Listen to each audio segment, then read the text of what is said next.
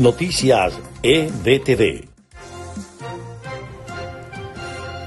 Estas son las noticias más importantes de Venezuela, Estados Unidos y el mundo a esta hora.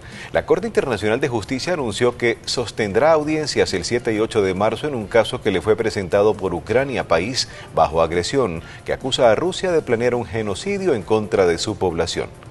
Rusia intensificó el martes la ofensiva en Ucrania con el envío de un enorme convoy militar hacia Kiev y un duro bombardeo contra la segunda ciudad del país, Kharkov.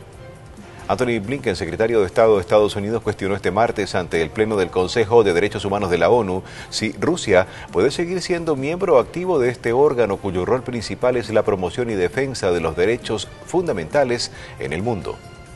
El inicio de la temporada 2022 de las grandes ligas de béisbol fue retrasado este martes después de que la competición no llegara a un acuerdo con la Asociación de Jugadores sobre un nuevo convenio laboral colectivo.